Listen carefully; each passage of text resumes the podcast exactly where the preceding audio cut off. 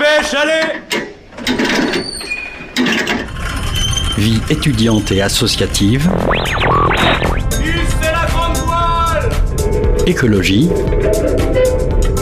Il a pas de voile, abruti Politique, culture et société. Immersion dans 10 secondes Et parfois un soupçon de sport.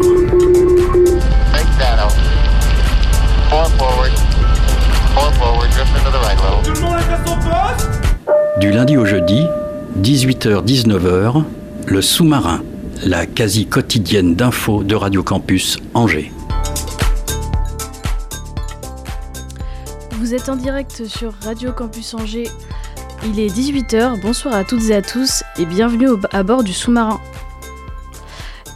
Étonnement, le silence est au programme ce soir, cependant rassurez-vous, vous pourrez tout de même entendre la douce voix de notre coordinateur de, ré- de rédaction Hugo Chetzinski qui joue à domicile ce soir. En effet, il nous parlera de sa série podcast intitulée Les silences, dans laquelle il est parti à la rencontre de personnes et discuter à propos de l'angoisse que ces fameux silences provoquent, tout ça sous la coupe d'Alice et Mathilde.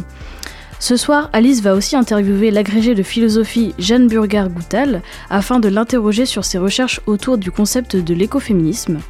Et enfin, comme tous les mardis sur Radio Campus Angers, nous écouterons la chronique de Sixtine ainsi que la capsule Pensée locale. Restez avec nous, le sous-marin traverse l'océan pendant une heure ce soir et tout de suite la chronique de Sixtine qui a rencontré Flora Chalopin, la créatrice angevine de la marque Bijoux sur mesure qui se nomme Via Sibi, tout de suite sur Radio Campus Angers. Bonjour à tous, aujourd'hui dans ce nouvel épisode de Montrer vos passions, nous allons à la rencontre de Flora. Elle est joaillère mais se démarque en créant des bijoux pour les personnes handicapées atteintes de problèmes de dextérité ou de problèmes aux articulations. Nous la rencontrons dans son atelier au cœur d'Angers. Flora, bonjour. Bonjour. Comment vous est venue cette attirance pour la joaillerie? Alors la joaillerie, c'est un métier que j'ai découvert euh, à l'âge de 14 ans, je crois, en faisant un stage euh, dans, une, dans un atelier. Et euh, j'ai eu de la chance, c'est un peu le coup de foot professionnel. Et je me suis dit, à partir de ce je- j'en ferai mon métier. Je travaillerai le métal. Comment est-ce devenu votre métier? Est-ce que vous avez euh, suivi une, une formation? Oui, tout à fait. La formation, elle se fait dans l'idéal en alternance. Donc euh, moi, j'ai commencé après un bac parce qu'on m'a dit que c'était un milieu un petit où il était un peu difficile de se faire une place. Euh, et j'ai fait six ans de, de formation pour le coup en alternance euh, en joaillerie. Qu'est-ce qui vous a amené à faire ces bijoux si particuliers? Alors en fait, c'est un mélange entre deux choses, entre bah, mon métier passion, la joaillerie, et une expérience assez marquante et passionnante que j'ai vécue plus jeune. Parce que j'ai une maman ergothérapeute. Donc euh, j'ai fait mes jobs d'été euh, en centre de rééducation en étant plus jeune. C'est comme ça que j'ai découvert le milieu du handicap. Et euh, du coup, bah, ce lien est un petit peu resté. C'était pour moi une expérience marquante qui est restée euh, par le lien avec ma, avec ma mère. Et ensemble, en fait, on avait commencé à parler euh, bah, bijouterie, et puis accessoires, et puis petits détails techniques, etc. Et on est en- venu à parler sur le côté euh, fonctionnel euh, d'une main, d'un quotidien, etc. Et c'est comme ça que le, lien a commencé à se faire. Et je me suis dit, mais en fait, moi, avec mes savoir-faire de bijoutière, avec ma capacité à travailler le métal, je peux en tirer autre chose, en inventer autre chose. Peut-être faire des, des, des bijoux, mais techniques et utiles, et qui peuvent résoudre des problématiques euh, liées au handicap. Est-ce que vous pouvez nous donner un exemple d'un bijou si spécial que vous avez pu imaginer puis fabriquer? On développe trois gammes de bijoux euh, différents. Donc on a par exemple un système de collier qui est là pour euh, habiller le cou marqué par des cicatrices, donc quelque chose qui va être très léger, très facile à porter, mais qui par le scintillement du métal et des pierres vient détourner le regard pour les femmes qui se sentent euh, peu à l'aise avec, avec ces, ces marques-là dans la vie quotidienne, mais on a aussi un système de fermoir qui s'utilise à une seule main ou avec des mains en grande perte de dextérité. Et bon, alors ça c'est pratique pour les personnes en situation de handicap, pour des personnes âgées, mais aussi pour tout le monde, parce que je sais pas si vous avez déjà perdu patience sur les petits bracelets, mais je crois qu'on connaît beaucoup à connaître l'exemple. Et euh, aussi des bagues orthèses qui viennent remplacer des orthèses médicales avec le même effet thérapeutique, mais tout en étant bah, un bijou en argent qui se personnalise, qui euh, vieillit super bien dans le temps, qui peut accompagner la personne euh, sur des dizaines et des dizaines d'années. Justement, est-ce que vous utilisez des matériaux en particulier? Est-ce que certains sont plus faciles à modeler? Alors on travaille avec les, métaux habituels en bijouterie. Donc c'est euh, principalement de l'argent, mais aussi de l'or euh, et du platine euh, à la demande éventuellement. L'avantage de ces métaux-là, c'est que du coup ils sont travaillables à la main, donc on peut les façonner dans les moindres détails pour coller à la personne. On n'est pas obligé de passer par de l'usinage ou des choses comme ça, comme avec l'acier. L'avantage c'est aussi que dans le temps, par exemple, une bague, eh ben, on peut la mettre à taille. Euh, S'il y a un élément cassé, ça peut se réparer. C'est des métaux qui sont anti-allergènes, donc il n'y a pas de réaction avec la peau, c'est pas comme avec les laitons sur les plaqués or qui vont noircir le doigt, etc. Donc là, on est sur des métaux qui, euh, qui supportent très bien d'être portés tous les jours, tout le temps. Et ça permet aussi, par exemple, dans le cas du fermoir, de s'adapter sur un, bracelet ou un collier déjà existant. On n'est pas obligé d'acheter l'ensemble, on peut monter le fermoir sur quelque chose qu'on possède déjà et que ce soit cohérent quand même dans les matières. Quel a été votre plus gros projet? Est-ce qu'il y a des bijoux qui vous plaisent? Peut-être euh, par rapport à une histoire en particulier? Oui, parce que tous ont une histoire, en fait, euh, que ce soit euh, une- des fois une petite bague de fiançailles ou une très grosse bague très complexe avec des très belles pierres, que ce soit un bijou euh, orthèse ou un fermoir ou n'importe. En fait, chaque personne qui, qui amène son projet euh, véhicule toute une histoire derrière elle, toute une raison pour laquelle elle vient faire ces choses. Peut-être réutiliser des pierres anciennes, enfin voilà, donc chaque chose a une histoire, donc c'est difficile de répondre à cette question. Flora, vous êtes joaillère installée depuis 5 ans dans cet atelier. Qu'est-ce qui fait que vous gardez cette passion, cette envie de créer sans cesse? Ah, Une passion, c'est difficile à décrire. Euh, c'est vrai que moi, je suis tombée dans ce métier en, en étant jeune. Euh, j'ai vraiment découvert ce métier. C'est plus qu'un métier, c'est tout un univers. Il y tout ce qui va avec. Tout, me plaît en fait. les outils, les, les établis en bois sur lesquels on travaille, les, les pots en cuir, les outils en acier, les, les pierres précieuses aussi. Quand on met le nez dedans, euh, c'est un piège parce que c'est un milieu, on n'en ressort jamais. Il y a toujours mille choses à découvrir, euh, de l'éclat, de la couleur. Je pense que je suis amoureuse de ce monde-là de manière générale. Je suis très contente d'avoir pu garder cette passion de la joaillerie, initialement du travail du métal et de ces matières qui me passionnent réellement, et de pouvoir euh, faire un petit pas de côté sur un sujet peut-être un petit peu plus social, un sujet innovant, qui apporte autre chose aussi en termes de créativité. Et donc, j'ai cette chance de pouvoir, euh, de pouvoir mêler les deux, euh, de pouvoir mêler en fait plusieurs passions, je pense, dans un seul projet. Merci beaucoup Flora pour toutes ces réponses. Est-ce que l'on peut vous retrouver sur les réseaux sociaux? Oui, euh, bien sûr. On a donc on a deux enseignes. Donc l'enseigne qui concerne toute la partie euh, traditionnelle, c'est Inaorem, et toute la partie innovation euh, et adaptée autour des problématiques du, du handicap, du vieillissement et euh, simplement du, du mouvement, c'est Via Sibi et pareil retrouvable sur les réseaux sociaux euh, que l'on connaît. Encore merci Flora, à bientôt. Et merci à vous. 18h-19h, le sous-marin sur Radio Campus Angers. Je suis dans le studio avec Alice et Mathilde qui vont interviewer ensemble Hugo Chesinski. Salut Salut. Salut. Et oui, avec nous dans le studio, on accueille Hugo Chesinski, coordinateur éditorial de Radio Campus Angers. Et oui, une fois n'est pas coutume, l'intervieweur se retrouve interviewé. Salut Hugo, Salut les filles, salut à tout le monde. tu vas bien? Je suis très impressionné, mais ça va. Alors en plus d'être journaliste et coordinateur, tu as réalisé une série de podcasts, euh, Les Silences, produits par All Podcast, une maison de production angevine. Alors comme son nom l'indique, le silence est indicible, il n'y a pas de bruit, pourtant toi, tu as choisi de, de les rendre audibles. Pourquoi un tel choix? Euh, les silences m'angoissent. Euh, et donc j'ai décidé euh, d'aller questionner les silences en allant à la rencontre de toutes ces personnes qui se sont apprivoisées les silences pour en faire des, des silences cool. Moi, pour moi, le, le silence, c'est c'est vraiment le rien, c'est une sorte de, néant dans les conversations. Alors il y a évidemment plusieurs types de silences, il y a les silences situationnels, les silences conversationnels, et j'ai décidé d'aller questionner tous ces différents types de silences avec mes interlocuteurs et mes interlocutrices pour essayer de comprendre comment moi, qui suis terriblement angoissé euh, par les silences, pouvais réussir à me rendre ces silences familiers et, et paisibles. Euh, c'est vrai que quand je suis euh, seul chez moi, c'est impossible pour moi d'être en silence. J'ai besoin d'être accompagné par la radio, par la musique. Euh, j'ai besoin d'être, euh, ou bien de parler. Souvent, je parle tout seul. euh, Mes, colocs me prennent euh, pour un fou quand elles arrivent dans la cuisine et que je suis là, ah, flûte, il manque du sel. Mais vraiment, je le dis à voix haute, quoi. C'est pas des choses que j'ai dans la tête. J'ai besoin d'avoir cet environnement sonore, cet espace sonore. Pareil, quand je vais me promener, je peux pas me promener sans avoir mes écouteurs. C'est impossible pour moi. Alors que pour autant, c'est un espace très bruyant, la rue. Mais j'ai besoin d'avoir ces silences conversationnels, euh, ces silences. euh, j'ai besoin d'être dans voilà, de, de- de m'éloigner de ces silences situationnels et conversationnels et être toujours entouré par quelqu'un qui me parle ou en tout cas quelqu'un qui, qui est avec moi pour m'accompagner. Et pourquoi c'est si angoissant pour toi les silences? Qu'est-ce que, à quoi ça te renvoie de, de si effrayant? Eh ben, c'est une très bonne question. Je, je, pensais de réussir à trouver la réponse avec euh, les silences, avec cette série. Et euh, j'ai absolument pas réussi à comprendre pourquoi les silences m'angoissaient autant. C'est c'est terrible pour moi. C'est c'est vraiment. un- euh, Et c'est ça depuis. C'est ça depuis euh, que t'es enfant que t'as as peur des silences ou? Hum, ben, très vite, enfin j'ai grandi sans télé et euh, très vite euh, pour m'endormir le soir je me suis mis à faire comme mon père, euh, à savoir euh, m'endormir avec la radio. Euh, Il y avait à l'époque les matchs de foot euh, sur, euh, sur une radio euh, concurrente et néanmoins amie euh, RMC Euh, et je m'endormais avec les matchs de foot. Alors, euh, alors pas, à l'époque sur RMC, après les, après les matchs de foot, après l'after foot sur RMC, il y avait euh, euh, l'émission Sexo avec Brigitte Lahaye. Donc euh, moi je pionçais déjà évidemment depuis un bout de temps, mais souvent ma mère euh, rentrait dans la chambre et le lendemain matin c'était Hugo, qu'est-ce que t'écoutes à la radio Et donc voilà, depuis toujours je m'endors avec la radio. Alors c'est très pénible hein, évidemment, mais c'est vrai que euh, en ce moment euh, j'ai une conjointe et quand je quand je dors avec elle, euh, eh ben ça va. J'ai pas besoin de, de radio. Alors euh, peut-être c'est une Sa question de, de présence et j'ai besoin de cette présence. Alors pendant très longtemps, pareil, j'ai eu un rituel d'endormissement qui me permettait de pas être seul. Où je regardais Question pour un champion, je m'endormais toujours avant la fin du, du 4 à la suite. J'avais jamais le résultat, je veux dire, je m'en fichais en fait. C'est-à-dire Question pour un champion, je m'en fous en fait.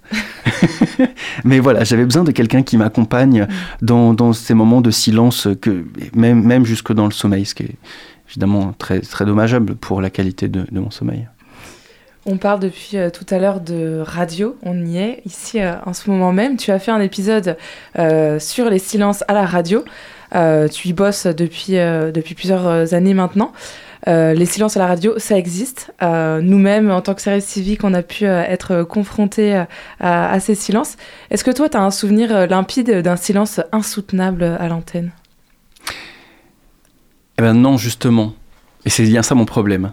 C'est qu'en fait, les silences, et ça je l'ai découvert grâce à la série, me permettent et permettent aux personnes que j'interroge de développer une pensée.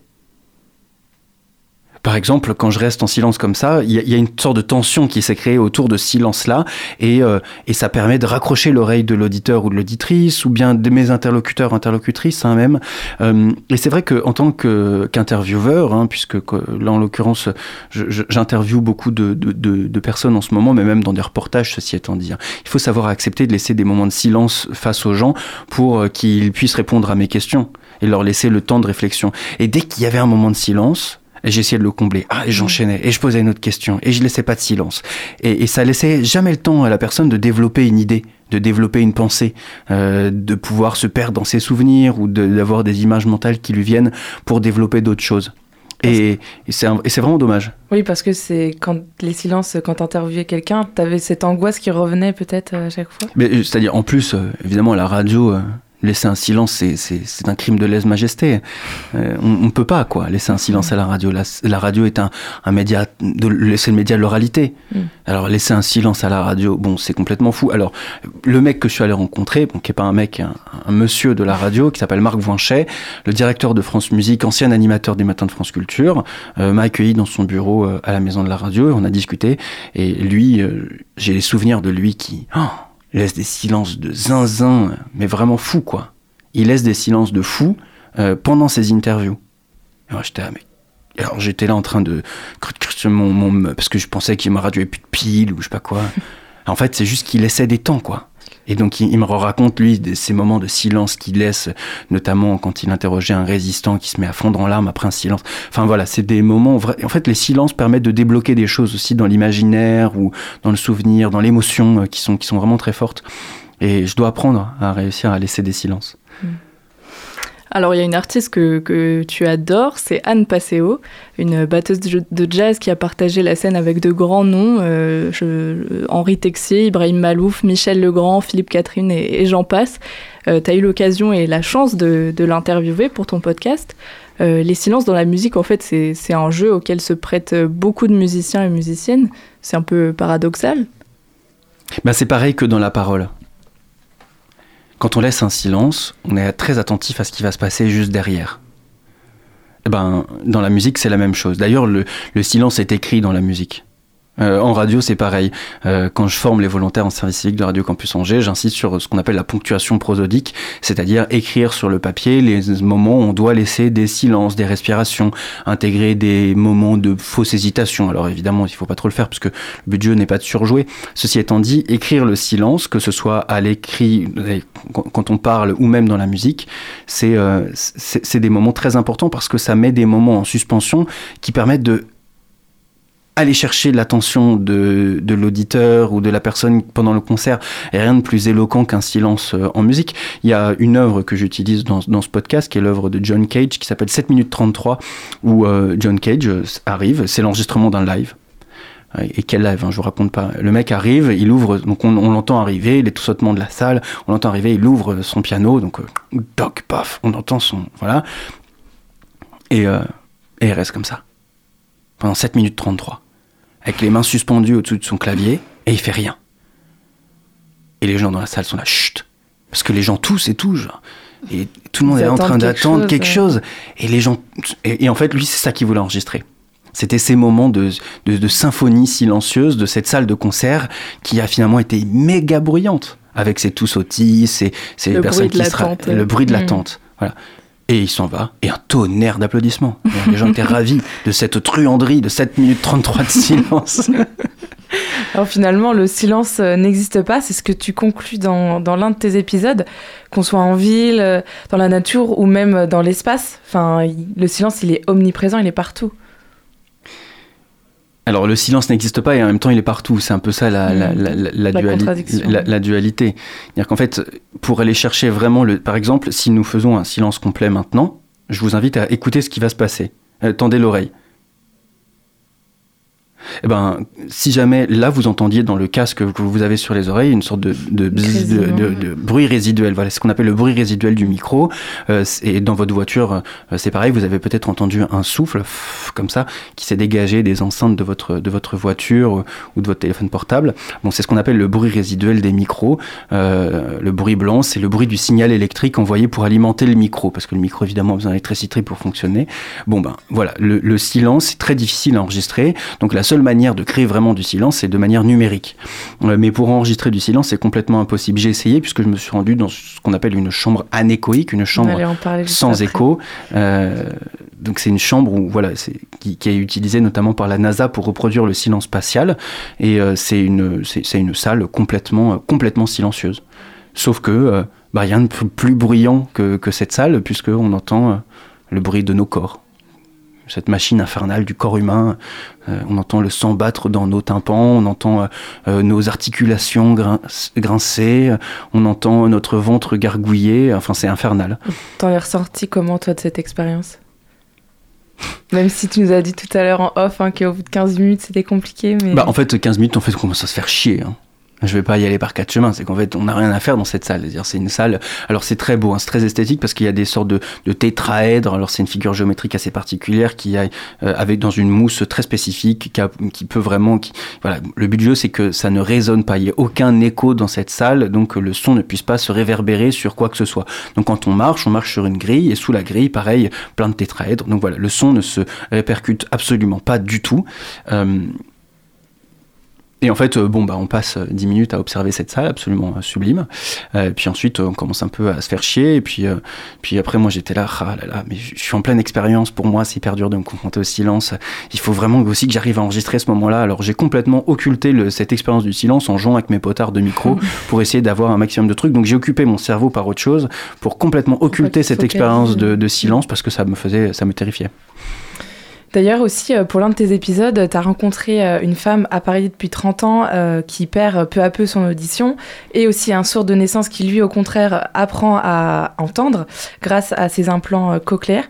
Et tu t'es demandé si finalement les sourds et malentendants sont vraiment confrontés au silence. Est-ce que tu peux répondre un petit peu à cette question ou pas?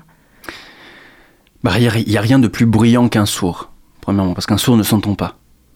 Donc, quand un sourd parle, il peut parler très fort, parfois de manière complète, parce qu'en fait, il s'entend pas. Mm. C'est d'ailleurs euh, Jean-Luc Mélenchon, hein, euh, cet homme politique euh, bien connu, revendique ça, le fait de dire, oui, des fois vous avez l'impression que je crie, mais c'est qu'en fait, je suis sourd, parce qu'en fait, il s'entend pas. Et il le dit hein, régulièrement dans des interviews. Euh, En fait, les personnes sourdes ont, en fait, bon, par- parfois vraiment elles n'entendent rien du tout, mais parfois vraiment, en fait, c'est juste qu'elles entendent une sorte de brouhaha constant. Euh, De, de- de bruit de fond permanent et elles n'arrivent pas à faire la distinction entre les personnes qui leur parlent, du bruit de fond de la rue. Enfin voilà, c'est perdu dans une sorte de brouhaha permanent. Euh, Donc c'est presque plus Donc- que gênant que. voilà, voilà, pour cette personne qui perd l'audition petit à petit, par exemple, elle disait Moi, je ne peux pas être dans un restaurant. C'est trop bruyant pour moi. C'est très bizarre, puisqu'elle perd petit à petit l'audition. Sauf qu'elle dit que c'est trop bruyant. Mm. Donc euh, voilà, c'est toute cette subtilité que j'ai voulu essayer de pointer du doigt pour essayer de faire comprendre aussi aux auditeurs, auditrices de cette série qu'en fait, les sourds, c'était pas qu'ils entendent pas, c'est qu'ils entendent tout trop, parfois sans réussir à spatialiser le son, distinguer ce qui est au premier plan, deuxième plan, troisième plan, ce qui est proche, loin, gauche, droite, etc. Alors dans ton dernier épisode, euh, Apprendre du silence, tu confies que, que tu arrives mieux à soutenir le silence de l'autre. Euh, ça a été une forme de, thérapie du silence pour toi, la réalisation de ces podcasts? Ouais, je pense qu'on peut dire ça, ouais. Hmm, thérapie du silence. En fait, euh, très pratique pour moi cette, cette série, puisque maintenant, dès qu'il y a un silence dans une conversation, euh, ben je dis ah vous savez euh, le silence ça m'angoisse. Donc euh, grand, grand silence avec mes potes euh, ou avec des gens que je viens de rencontrer parce qu'on sait pas trop quoi se dire quoi ça arrive. Vous imaginez un vieux date Tinder c'est c'est très gênant un silence en plein date Tinder. Je pense qu'on a déjà toutes et tous vécu ça. Et ben voilà moi j'ai trouvé la parade c'est que j'ai fait une série sur les silences pour pouvoir en parler ah, bon, alors là, bon, il, faut, il faut que je te dise, bon, voilà, je suis très angoissé des silences. Bon, d'ailleurs, j'en ai fait une série, je t'invite à aller l'écouter. Donc, euh, en plus, je fais ma promo, enfin voilà, c'est formidable. Alors comment on, apprivoise, euh, comment on apprivoise le silence? Mais en se rendant compte qu'en fait, que le silence est vraiment situationnel. C'est-à-dire que moi, cette série m'a permis de pouvoir avoir une lecture plus fine des silences. Qu'est-ce que c'est que ce silence? Pourquoi ce silence-là me gêne? À quoi il me renvoie. Et en fait, euh, Juan David Nazio, qui est un, psychanalyste que j'ai pu avoir euh, en interview au cours de la saison 1, euh, qui, est, un grand spécialiste euh, du silence, euh, voilà, nous nous explique vraiment que voilà, il y a, y a le siléo, le tasséo, euh, qui sont différents. Voilà, du silence, euh, le silence du taiseux ou bien le silence vraiment, qui, puisque il y a vraiment un silence. Donc en fait, maintenant j'arrive à, à, lire les silences et en me disant ah ben ça c'est normal que celui-là il m'angoisse. Ah celui-là c'est peut-être un peu moins normal, donc essaie juste de le prendre avec euh, un peu plus de sourire ou un peu plus d'attention, un peu plus de, de, bienveillance vis-à-vis de ce silence, sans essayer forcément de, de les combler, ce qui me permet de voilà d'apprivoiser ces silences euh, dans, dans, en fonction des, des moments. Donc après toutes les rencontres euh, que, que tu as pu faire, tu as plus de facilité à comprendre maintenant l'attrait que peut avoir le silence? À comprendre l'attrait, je sais pas, mais à comprendre le silence, oui. Et à faire et avoir une, une démarche, une vraie démarche vis-à-vis du silence, en me disant non, ce silence-là, en fait, il est ok. Hugo, calme-toi. C'est juste toi qui es bizarre. Euh, si, si jamais, c'est-à-dire, c'est les silences. euh, voilà, il y a des silences qui sont moins ok que d'autres. Euh, Prendre un peu de recul. euh. Mais voilà, ça me permet de prendre du recul et de mieux lire les situations vis-à-vis du silence. Et euh, même après avoir apprivoisé ces silences, tu euh, t'es toujours angoissé malgré tout? C'était pas une série, euh, c'était pas une série qui avait pour but de me guérir, Mm. mais plutôt de comprendre pourquoi est-ce que ça me faisait peur. Je crois. Ouais. Pourquoi est-ce que ça m'angoissait Euh, ça fait 10 épisodes que tu as produit, réalisé plutôt, euh, deux saisons. Est-ce que tu as d'autres silences que tu voudrais comprendre, explorer? C'est quoi les projets avec euh, cette série? Ben, pour l'instant, je suis le coordinateur éditorial de Radio Campus Angers et je suis à la formation de stagiaires et volontaires en service civique et bénévoles et ça me mange un peu tout mon temps. Euh, avec, et c'est un temps que je vous donne volontiers, que je donne volontiers aux volontaires en service civique de, de Radio Campus. Ceci étant dit, oui, je pense que c'est un sujet intarissable, intarissable. Euh, on a vu, vous avez peut-être vu Avatar. Moi personnellement, je l'ai pas vu, mais euh, ça m'a évi- évidemment questionné sur le silence de l'eau. Euh, Il y a plein de silences en fait qui, restent encore à questionner. Pour l'instant, j'ai pas le temps. Ça m'a beaucoup man- demandé d'énergie, même d'introspection, de faire cette série. C'était très euh, chro- chronophage et puis et- et- et ça m'a voilà, ça m'a ça m'a demandé de sortir Énergivore, beaucoup de énergivore. Ça m'a demandé beaucoup de choses de moi quand même à chaque fois, d'y revenir, d'y revenir, me reconfronter au silence, réussir à réussir à en mettre en plus dans cette série parce que je devais illustrer les silences par des silences. Donc ça veut dire que je devais. Bon, est-ce que ce silence-là est assez long? Ah non, il est beaucoup trop long. Donc il faut que je le raccourcisse.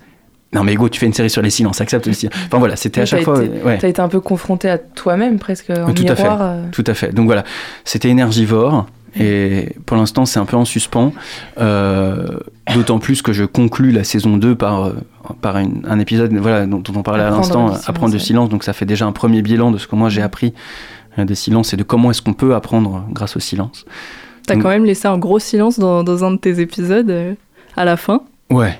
Ouais, ouais. En fait, j'ai fait l'expérience avec Marc Voinchet de, de, de, de- de Radio France, la France Musique, France Culture. Euh, on, a, on a fait ensemble l'expérience du silence radio. Et c'est au, au premier qui craquait. Et et, alors le- et- et ça se termine comme ça. Et, ça se termine comme ça. Bah, c'est toi laisse- qui as craqué ou bah, je vous laisse écouter l'épisode.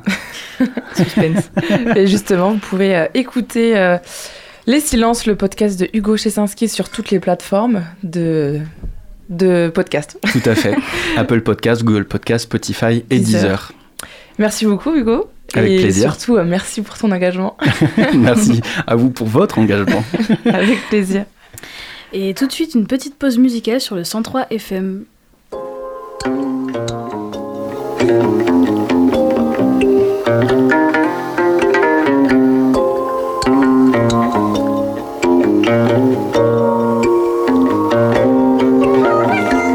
Pas ce que j'ai traversé pour rester en vie ce que j'ai dû laisser. Infliger des palabres, dépouiller les cadavres, côtoyer la mort n'est pas le pire du voyage. Brûler puis violer, mon esprit souffre. Le souffle du démon quand vient le doute. Le froid que l'on sent la nuit dans le trou. Des millions de douleurs que l'on étouffe. Non, tu sais pas ce que j'ai connu. Ma vie paraît maudite, la honte prend le dessus quand j'écris. Je revois le pire, j'attends de revivre pour retrouver enfin le sourire. Je garde loin de moi les images qui m'obligent à penser au passé. Le cœur qu'on m'arrache, écorcher des femmes, la peur qu'on m'oblige à regarder. Qui peut savoir ce que j'ai traversé? Qui peut vouloir que je m'arrête? Qui peut savoir ce que j'ai traversé? Malgré les tempêtes et les averses Qui peut savoir ce que j'ai traversé? Qui peut vouloir que je m'arrête?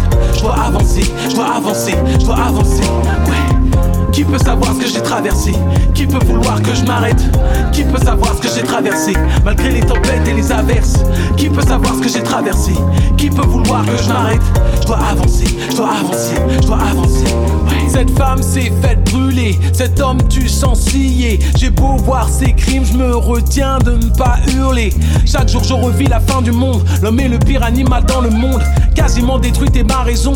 L'horizon peut être ma renaissance. Gardant de moi ces pensées immondes Je ne vois aucun être humain à la ronde. Les hommes sont des vautours qui volent en nombre. J'attendrai demain que Dieu me réponde. Si je meurs, si je sombre, si j'ai peur, si me ronge. Oui l'espérance est ma religion. Je prie pour trouver la rémission. Qui peut savoir ce que j'ai traversé. Qui peut vouloir que je m'arrête? Qui peut savoir ce que j'ai traversé? Malgré les tempêtes et les averses. Qui peut savoir ce que j'ai traversé? Qui peut vouloir que je m'arrête? Je dois avancer, je dois avancer, je dois avancer. Qui peut savoir ce que j'ai traversé? Qui peut vouloir que je m'arrête? Qui peut savoir ce que j'ai traversé? Malgré les tempêtes et les averses. Qui peut savoir ce que j'ai traversé? Qui peut vouloir que je m'arrête? Je dois avancer, je dois avancer, je dois avancer le désert a le goût du cimetière. Si je meurs, je serai comme Ramsès. Les pyramides étaient des cercueils. Quel que soit l'endroit, chacun meurt seul. Quand ton heure sonne, tout nous rappelle que l'homme est fragile, nul n'est immortel. Quand ta vie défile dans le blanc des yeux, le film que tu vois n'a pas de fin heureuse. Clairement, je me bats vainement pour briser le cours des événements. J'ai cru bêtement, sans entraînement, que j'y arriverais, mais le destin ment. Perdre la foi, c'est perdre des forces. Je dois persévérer, même si perce fort. La douleur, une galère à chaque effort. À deux doigts d'abandonner, je me raisonne. Qui peut ce que j'ai traversé. Qui peut vouloir que je m'arrête? Qui peut savoir ce que j'ai traversé? Malgré les tempêtes et les averses. Qui peut savoir ce que j'ai traversé? Qui peut vouloir que je m'arrête? Je vais avancer, je vais avancer, je avancer. Ouais. Qui peut savoir ce que j'ai traversé? Qui peut vouloir que je m'arrête? Qui peut savoir ce que j'ai traversé? Malgré les tempêtes et les averses. Qui peut savoir ce que j'ai traversé? Qui peut vouloir que je m'arrête? Je vais avancer, je vais avancer, je avancer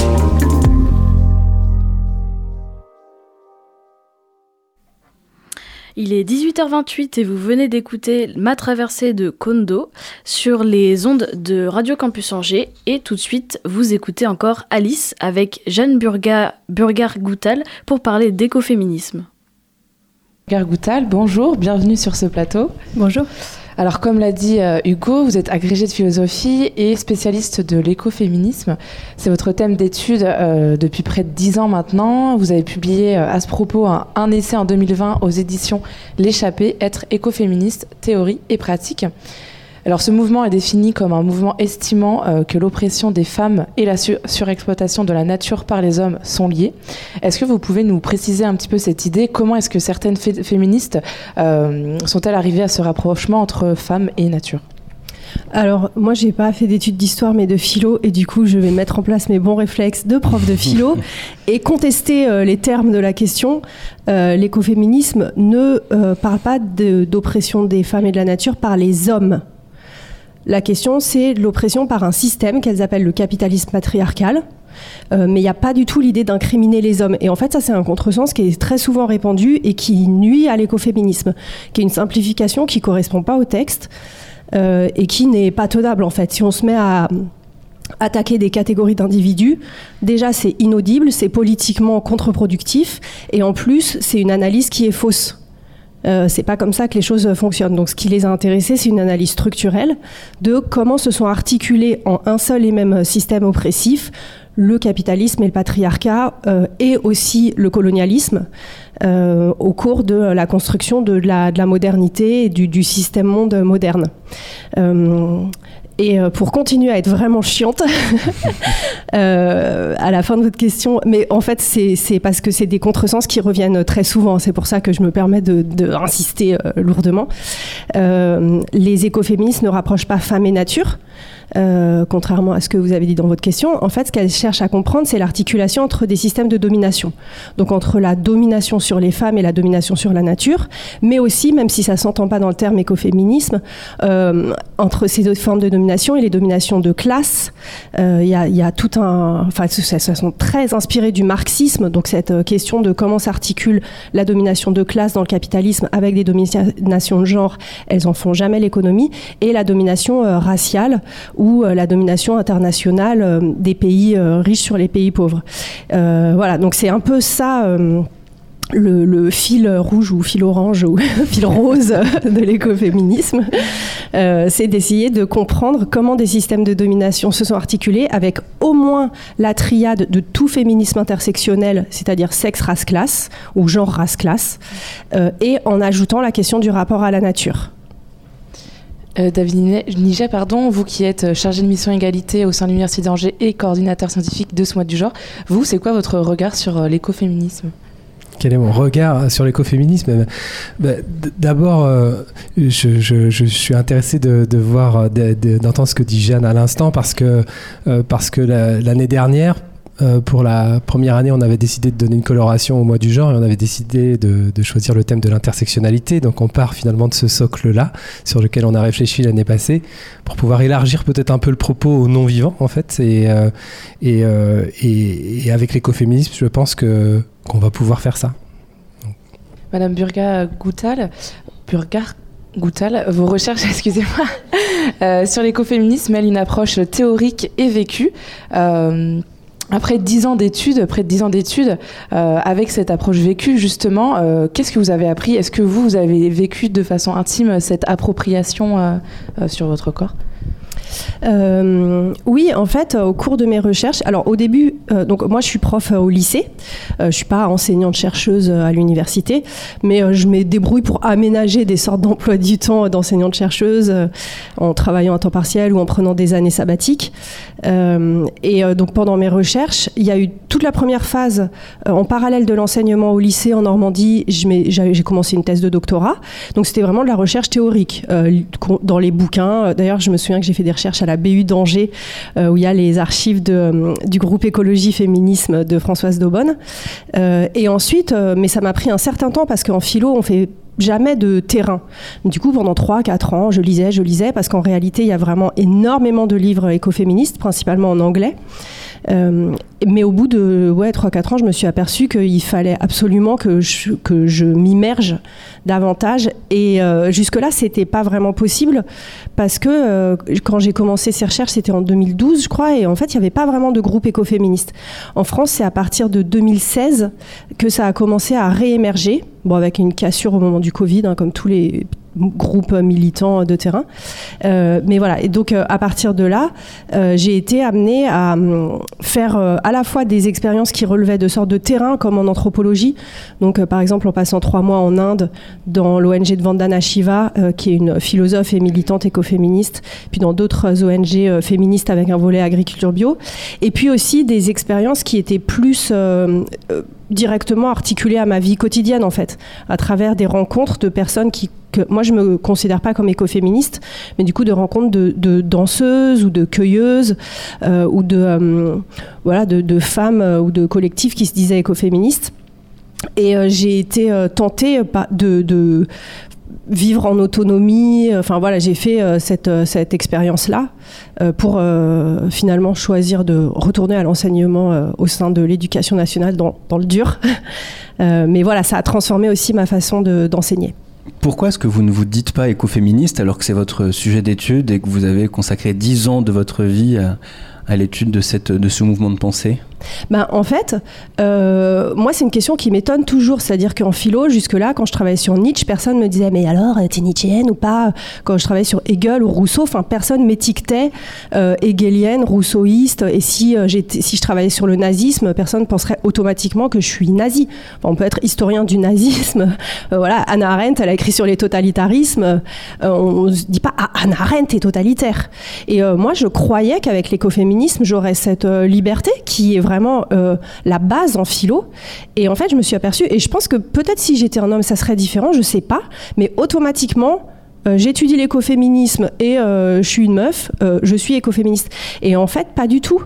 Euh, y a à la fois des limites théoriques, un refus aussi de, me coller une étiquette. Euh, je me sens pas plus euh, convaincue par les analyses écoféministes que par les analyses nietzschéennes, par exemple, pour reprendre euh, cet exemple. Et ça veut pas dire que je suis hostile. C'est ça aussi qui était difficile, c'est que dans la sphère euh, universitaire, le fait que j'ai quand même des affinités avec ce mouvement-là et des sympathies à la fois pour les valeurs et les personnes qui portent ce mouvement, euh, ça faisait comme si mon propos était euh, pas objectif et on cherchait à me coincer sur mon positionnement personnel, euh, ce qui m'était jamais arrivé quand je faisais de la recherche sur d'autres sujets.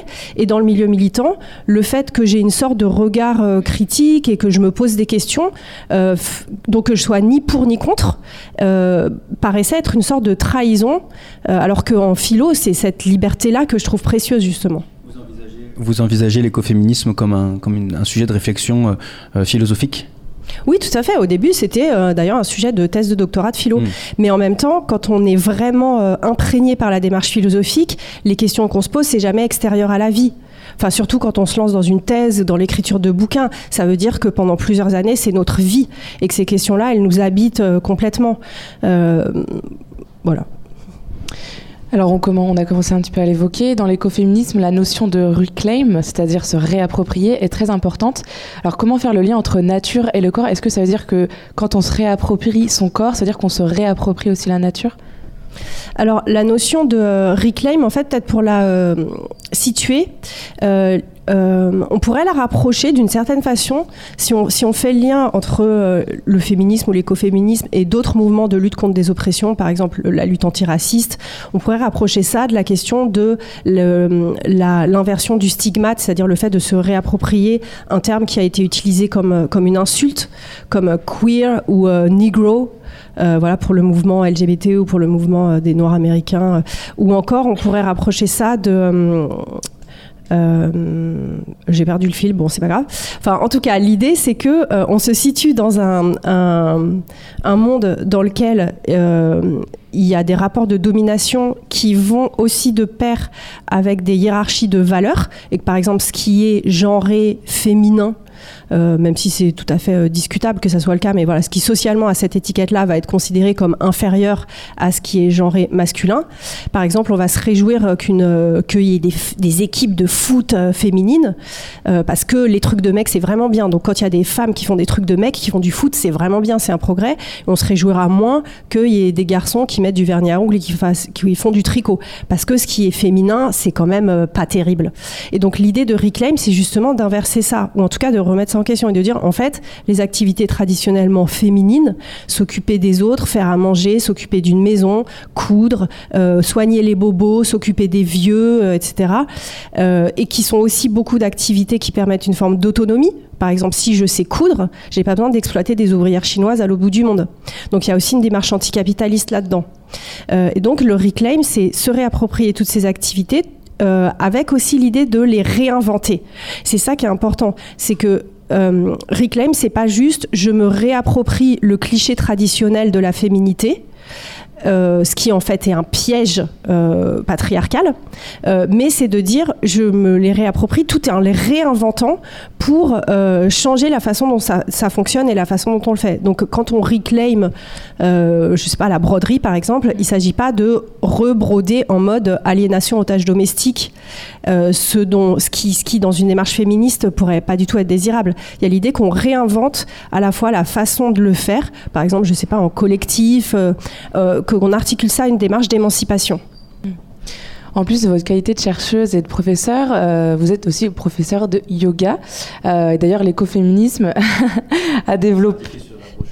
Oui, je sais, mais le Covid est passé entre temps et, et la vie a, on a décidé autrement. Mais, mais est-ce que justement en pratiquant le yoga ou en enseignant le yoga quand vous aurez le temps, euh, est-ce que vous vivez le yoga peut-être comme un rituel euh, qui vous permet de reconnecter, de vous reconnecter à la nature, à la nature, euh, d'être dans un bien-être physique et mental? Parce que euh, je l'ai pas précisé, mais l'écoféminisme a quelque part réinventé, développé une branche spirituelle. Oui, alors bah, d'ailleurs, le- mon, mon prochain bouquin sera qui sortira dans quelques mois, le temps que Aurore dessine, ça sera de nouveau avec Aurore Chapon, la même dessinatrice avec laquelle j'ai fait euh, Resistors, et euh, ça sera sur le yoga. Ce sera une sorte d'autofiction euh, philosophique sur le yoga. Et effectivement, c'est quelque chose que, qui est important pour moi. Alors en fait, je fais des ateliers de philosophie du yoga maintenant. J'enseigne pas de pratique euh, corporelle, même si moi j'ai une pratique corporelle, mais voilà. Et je suis toujours un peu gênée pour en parler euh, parce que euh, c'est des choses qu'il est très facile de tourner en ridicule et que moi-même j'ai tourné en ridicule pendant longtemps. Enfin, j'ai une éducation anticléricale, puis pareil en matière de féminisme, euh, je viens d'un féminisme matérialiste, euh, euh, et donc. euh, tous ces termes de reconnexion, etc., c'est facile en fait de les ridiculiser, euh, alors qu'il me semble qu'en fait, dans la, dans, au-delà du, du discours qu'on peut tenir dessus, dans la pratique euh, quotidienne de, du souffle, de la sensation, de euh, la conscience d'une perception immédiate euh, de- du corps, euh, des rythmes biologiques, il y a quelque chose de très puissant. Mais je crois que c'est plus puissant quand on le fait que quand on en parle. Euh, il y a votre- donc vous parliez de l'exposition euh, Resistors. Euh, On peut voir sur, euh, qu'on peut voir hein, partout autour de nous euh, au 4 il y a des il y a des il y a des planches qui sont euh, qui sont exposées. Euh, vous vous posez une question euh, alors je suppose que c'est la quatrième de couverture euh, qui, est, qui est écrite sur euh, sur le mur en, gros. Et dans la quatrième de couverture vous posez une question. Comment des personnes sans pouvoir ni argent peuvent-elles changer le- le monde et le rendre à nouveau désirable? Eh ben je vous pose la question Alors évidemment, j'ai pas la réponse. Euh, mais il me semble que d'une certaine façon, en ce moment, avec le mouvement contre la réforme des retraites, c'est ce qu'on essaye de faire. c'est à, à- à l'instar de ce qui a pu pu être fait aussi par le mouvement des gilets jaunes? Bah, en tout cas, dans la, lutte euh, politique, euh, avec euh, toutes les difficultés que ça présente et, les échecs. mais voilà, il me semble que là, au moment où j'écris Resistors, en fait, c'était à la fin du, conf- gros confinement. Euh, J'ai écrit le scénario en mai euh, 2020. Euh, et donc, c'est vrai que c'était un moment où tous les mouvements politiques de, terrain avaient été broyés.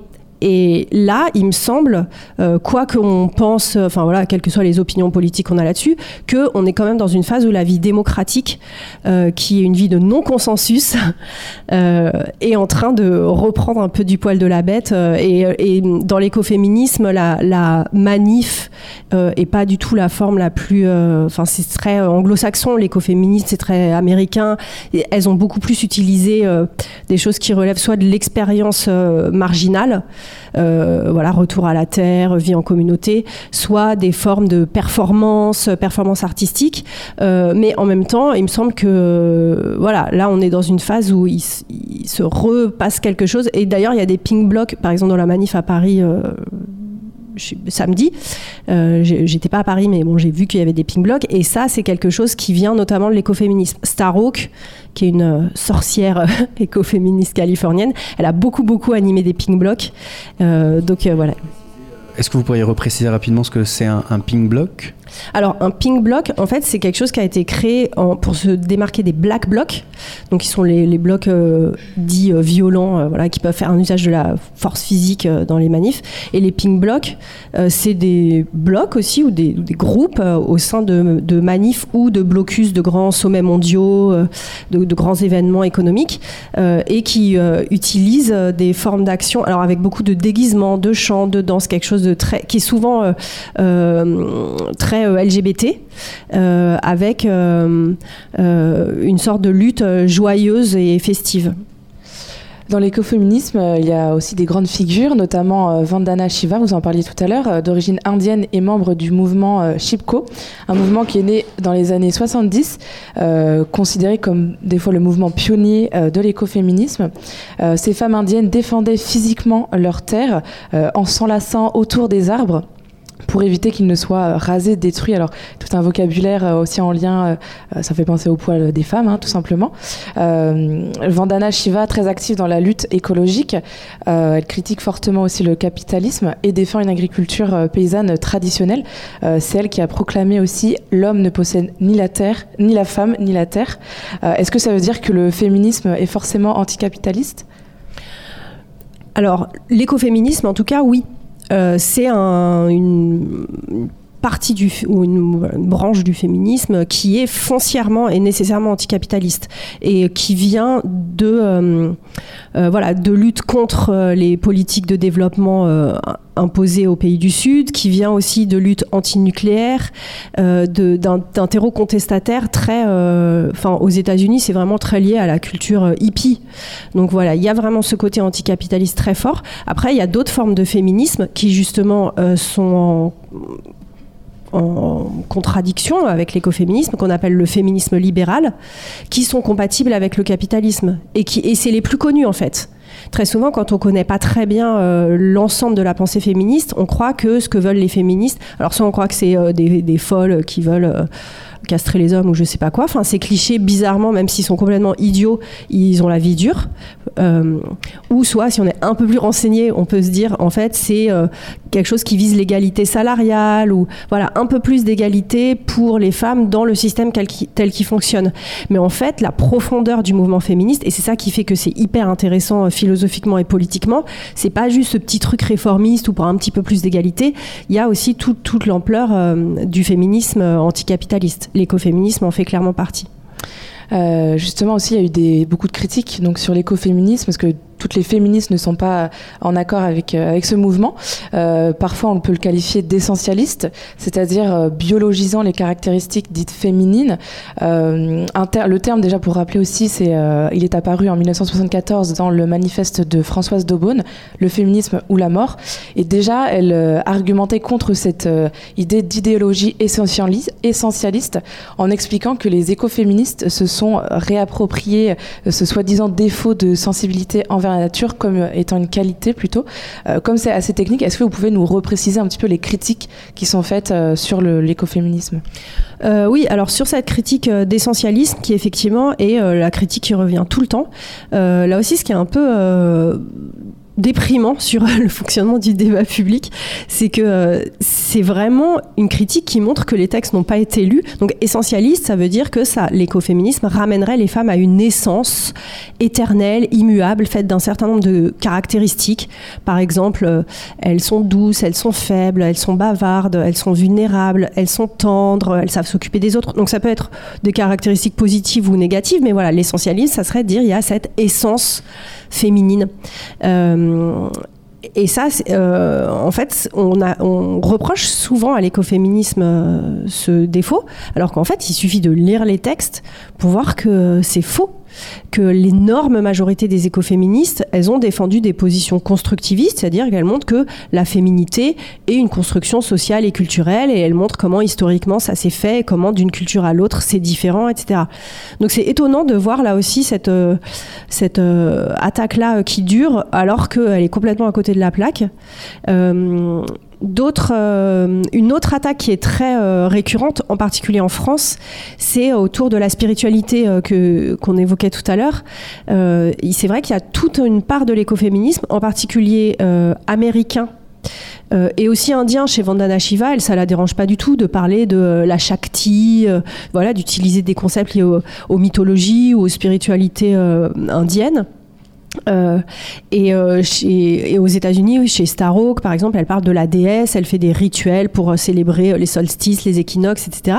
Et en fait, il y a vraiment une démarche qui, si on fait l'effort de s'y intéresser, est vraiment complexe et pertinente. Mais souvent, c'est utilisé pour dire ouais, ok, bon, c'est un truc folklorique ou c'est un peu farfelu, et ça permet d'expédier cette question sans vraiment se pencher sur la question. Alors qu'il y a quand même beaucoup d'autres mouvements écologistes aujourd'hui qui parlent d'éco-spiritualité ou qui disent qu'on ne peut pas transformer profondément le rapport à la nature sans avoir un rapport à la nature en tant que plus grand que soi. Euh, et elles, elles essayent justement de jouer ces spiritualités de la terre-mère contre la spiritualité de, Dieu le Père. Mais là aussi, c'est une démarche qui euh, est souvent. euh, Enfin, on a l'impression que les gens n'ont pas envie vraiment de creuser et de s'intéresser, mais plutôt de critiquer immédiatement sans même comprendre de quoi il s'agit. 18h-19h, le sous-marin sur Radio Campus Angers.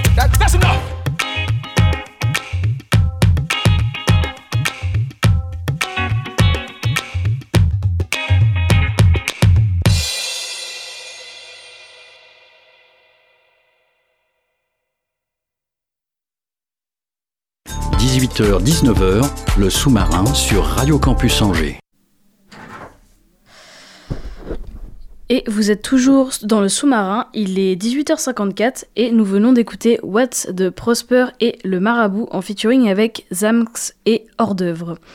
Tout de suite, vous écoutez la capsule intitulée Pensée locale, notre émission des radios associatives qui nous présente ce mardi la compagnie Mesdemoiselles, créée en 2008 par deux artistes de cirque aérienne ayant monté un spectacle sous chapiteau. Ce projet est présenté comme un rendez-vous d'action culturelle et artistique allant à la rencontre des habitants de nos territoires. Pensée locale, un enjeu de société. Une émission des radios associatives des Pays de la Loire. On va parler d'une compagnie et j'ai à côté de moi Clara Lerut, chargée de production de cette compagnie, qui va nous présenter euh, eh bien, la structure, euh, nous dire comment elle est née. Bonjour. Alors c'est quoi les Mademoiselles La compagnie Mesdemoiselles, elle est née en 2008. Elle a été créée par euh, Claire Noutot et Laure Bansillon, qui sont donc artistes de cirque et qui se sont rencontrés à, l'école supérieure de Fratellini à Paris. Et donc la compagnie Mesdemoiselles, c'est une compagnie donc de cirque aérien avec euh, cordes lisses et cordes volantes. Et tous nos spectacles sont créés pour la rue. Donc on est aussi une compagnie d'art de rue. La compagnie s'est installée en, donc en 2008 euh, aux Ulmes, à côté de Douai-la-Fontaine, où elle a monté euh, un lieu de résidence, un lieu d'accueil pour les artistes. Et il s'est passé pendant longtemps des rendez-vous artistiques, donc des spectacles. Et après est née l'envie en fait que nous, on aille à la rencontre des habitants et que ce soit pas les habitants qui viennent dans un lieu fixe. Et donc on a acheté un chapiteau qu'on a appelé mobile. Et l'idée de ce chapiteau, c'est de sortir euh, trois fois par an dans des territoires ruraux et d'aller à la rencontre des habitants. Vraiment, ce projet, il est différent à chaque, euh, chaque nouvelle édition, à chaque nouvelle implantation, puisque c'est un rendez-vous euh, d'action culturelle et, artistique. Et en fait, le programme, il est créé avec les habitants. On rencontre les associations, on rencontre les compagnies du territoire, les mairies, les communautés de communes, on va rencontrer les cinémas, voilà, on fait un premier appel et c'est en fonction de ces rencontres qu'on va créer un programme. Donc on va avoir des compagnies de théâtre, on va avoir des concerts, on va avoir des artistes de cirque évidemment, parce que ça nous plaît de programmer du cirque. Là par exemple, à Beaugé en Anjou, on a des rendez-vous un peu insolites. On va avoir du light painting et de la réalité virtuelle et ça c'est une proposition du centre social. Donc nous on leur accorde dans le calendrier des soirées, Euh, ils font des propositions et nous on est juste là pour les accompagner et leur offrir un, lieu euh, éphémère. C'est pour ça qu'on propose euh, aux habitants de participer dès le montage du chapiteau.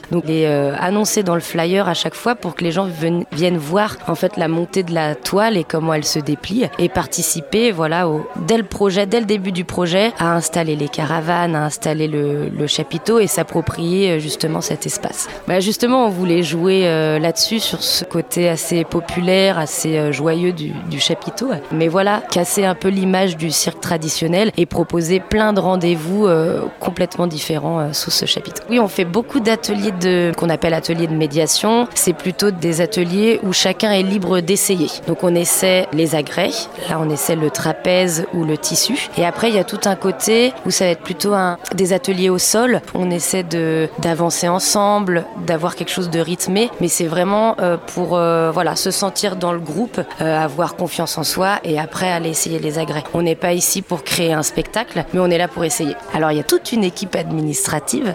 Donc comme je disais, il y a Claire et Laure qui seront plutôt à la direction artistique, à la direction en général de, l'association et de la compagnie. Ensuite donc il y a moi à la production et coordination. Donc moi je vais réfléchir beaucoup en termes d'agenda et en termes de budget un petit peu. Voilà, je vais essayer de, cadrer les idées. Je suis là pour les traduire, en fait, traduire une idée en, en projet euh, viable. Ensuite, on a Delphine qui, elle, va être plutôt sur l'aspect financier, qu'elle va faire les contrats, les payes, les dossiers de subvention. Et évidemment, derrière, on a toute une équipe technique. Donc, on a Donatien et Tom qui, voilà, traduisent aussi le projet en technique, mais aussi de toute l'installation du site. Donc, les gars, ils sont là en amont parce que, pareil, souvent, on a envie de faire plein de choses, mais il y a des choses qui techniquement ne sont pas possibles. Donc, ils vont aussi réfléchir où est-ce qu'on met le chapiteau dans la commune, comment c'est possible, comment on se raccorde en eau, en électricité. Voilà, il y a, bien sûr, il y a toute une équipe de bénévoles qui sont beaucoup là pour euh, plein de petites choses, beaucoup pour la cuisine. Ils tiennent le bar, la petite restauration et nous aident à installer tout ça évidemment. J'ai fait un parcours plutôt social avant, où j'ai travaillé en petite enfance et euh, beaucoup en centre de loisirs et en collège. Progressivement, j'ai commencé à monter des projets qui alliaient et le social et le culturel. Et au fur et à mesure de mes études, j'ai commencé à me diriger vraiment vers le, vers le culturel. Et progressivement, je suis arrivée euh, vers le cirque. Et puis en fait, tout simplement, j'ai